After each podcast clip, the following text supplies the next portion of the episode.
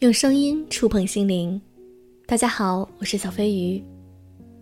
优质女子必修课我做了很多年，电台里也讲到了很多情感方面的文章，也和大家聊过了很多关于亲密关系的内容。有很多粉丝都觉得受益匪浅，我也经常收到很多在情感中遇到困惑的粉丝给我的留言。其实里面有很多故事是值得分享给大家的。经过本人同意后呢，我陆续整理了一些，给大家分享一些情感经历，并且后面有我给粉丝的回复。如果你也遇到过类似的问题，可以听听看，又或者说当做一个情感实录来听，了解别人的情感生活。今天我们来分享这位粉丝给我的留言：小飞鱼你好，我是你电台的老粉了，从大学时就一直收听你的电台，一直到现在。我是九一年的，再过几天就是我三十岁的生日了。原生家庭不是太好，我爸好赌，还喜欢喝点酒，喝醉了就闹事打我妈妈，日子实在过不下去。五六岁这样，妈妈就带着我离婚了。我妈离婚后很快改嫁，改嫁的家庭比之前好一点，但是在我们小镇上也是比较穷。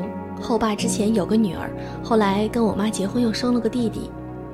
我妈长相有点像明星王艳，可惜命不太好，两次嫁人都没嫁到优质的男人。继父对我妈生活上还行，但是经济上一直房子一样防着我们母女。我继承发扬了我妈的五官优点，长得乖巧白净。从小我妈就总对我说：“女人可以穷，但是一定要美，要有脑子。有了这两样，以后才能够攀到有钱人，不再受苦日子。”继父没什么钱，对我也并不好，但是我妈是爱我的，尽力周全讨好我继父，让我顺利把书读了下来。我也总算争气，考了个不错的大学。一直到二十岁之前，我都没有谈过恋爱，时间和精力都花在了功课和追求我的男生备胎周旋上，以及研究怎么嫁给有钱人。飞姨姐，你不要笑话我，这个世界上有些人的人生生来只为摆脱贫穷的原罪。想活得体面有尊严一些，并没有错。你很难体会到十四岁之前在家里没有一张自己的床，一家五口挤在六十多平的小房子里是一种怎样的体验。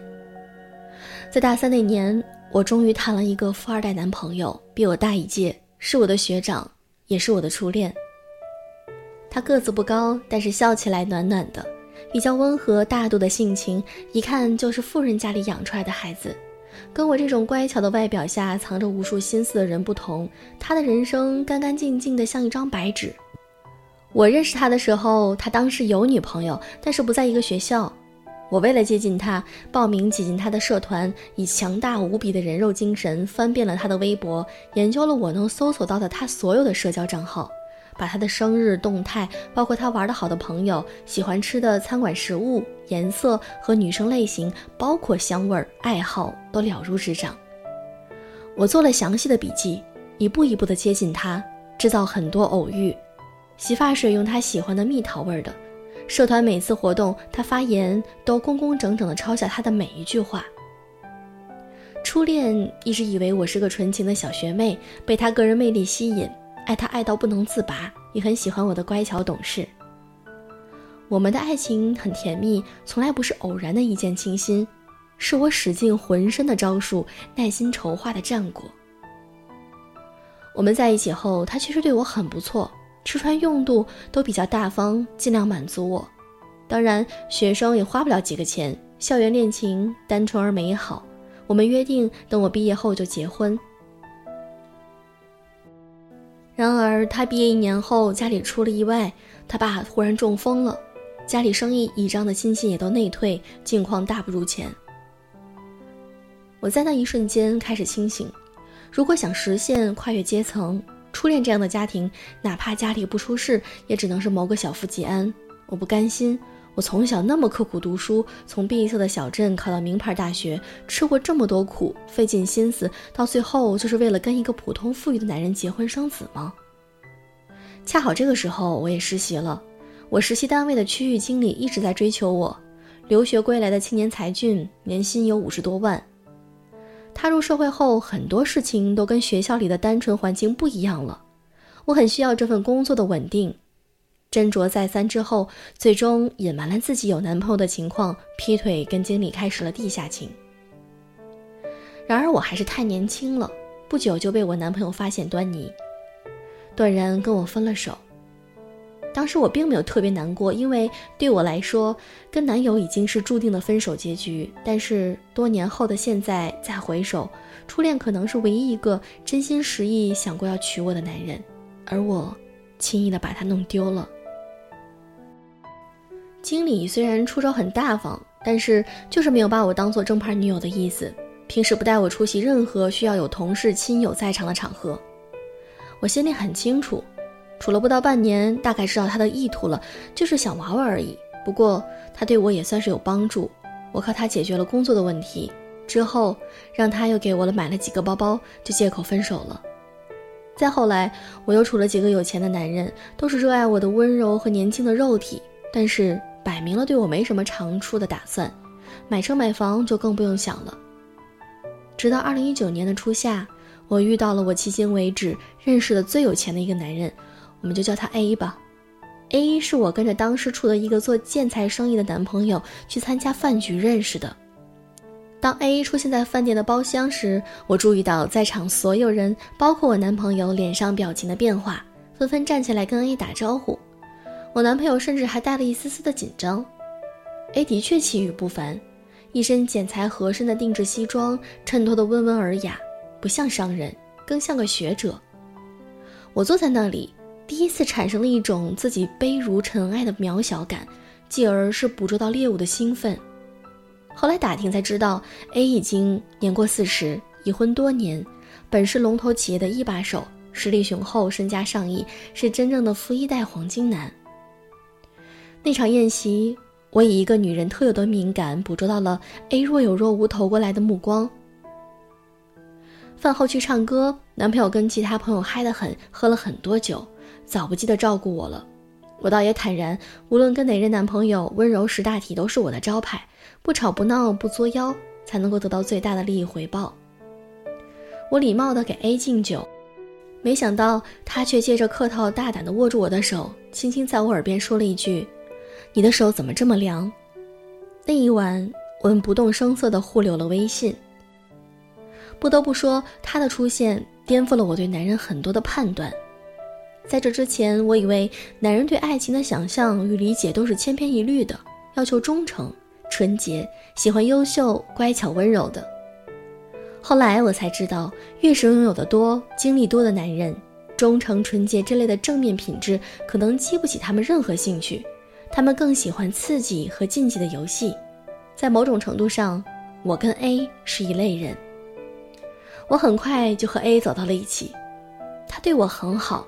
是历任男友中最大方也是最温柔的一个，无论工作多忙，都会陪我吃饭，会用宠溺的眼光看着我，滔滔不绝地说话。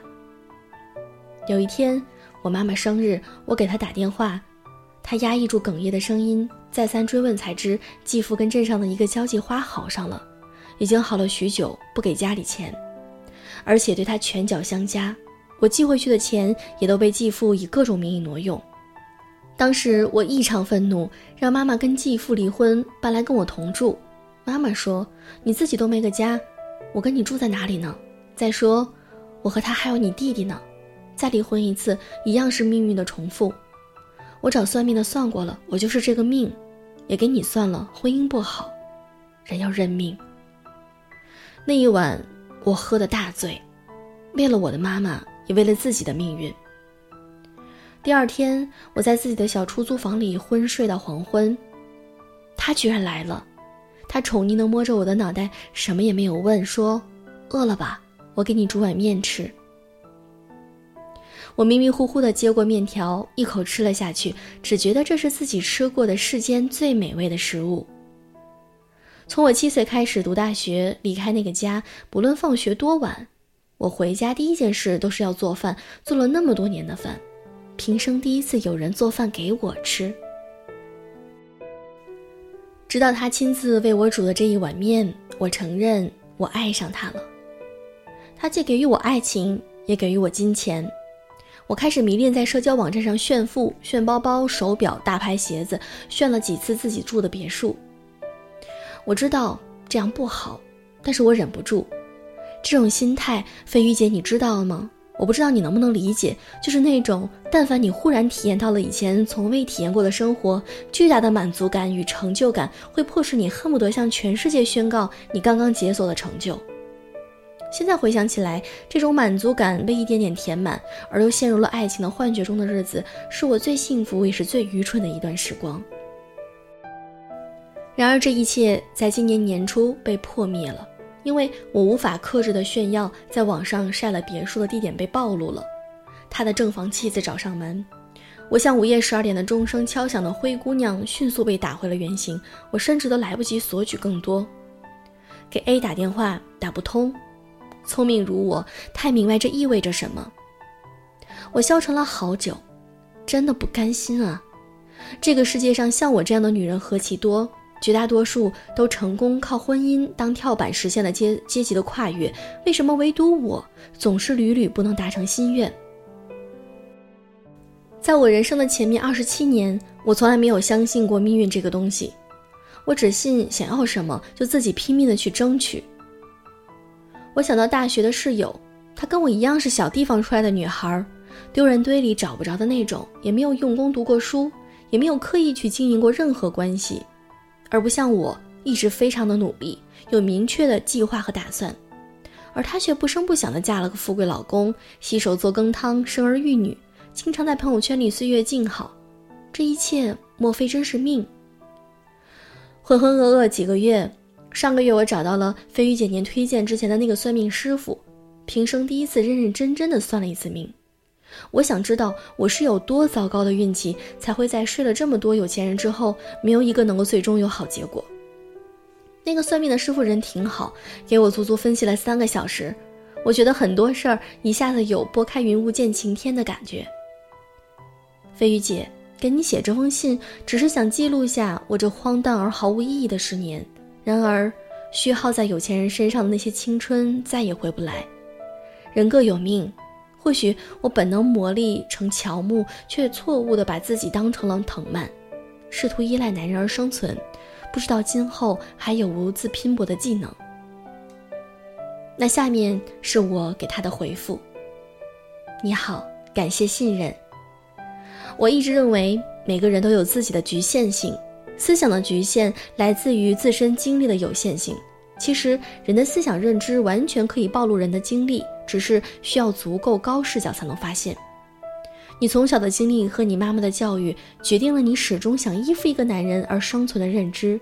但是，其实你妈妈自己的遭遇何尝不就是对这种认知最有力的回击呢？一味的依附男人如果有用，你的妈妈处境也不至于如此。只是你还没有醒悟过来。现在社会上更多的声音是强调女性的物质独立。但我想说，人格完善、情感独立的觉醒也非常重要。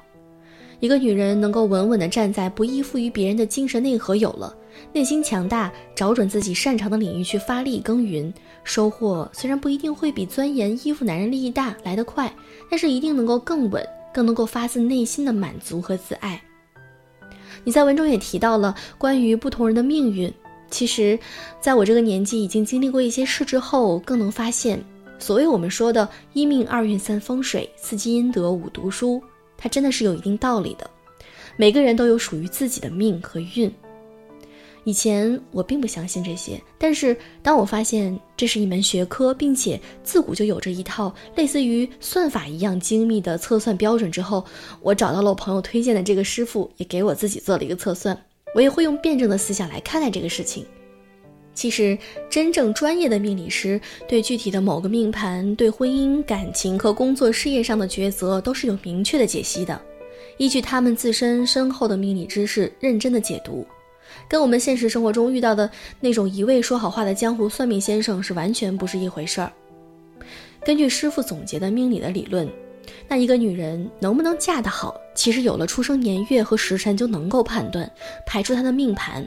看她的八字命局中财星和官伤如何，财星是升官之物，那女命的官星代表了老公，财星是旺夫的源泉。我们能做到的呢，是在我们的命格基础上来努力的做更优秀的自己，可以改变我们的运势，以及我们通过师傅的测算，能够更好的了解我们应该从哪个方面发力，精准的定位努力方向。其实这就解决了我们很多当下的迷茫问题。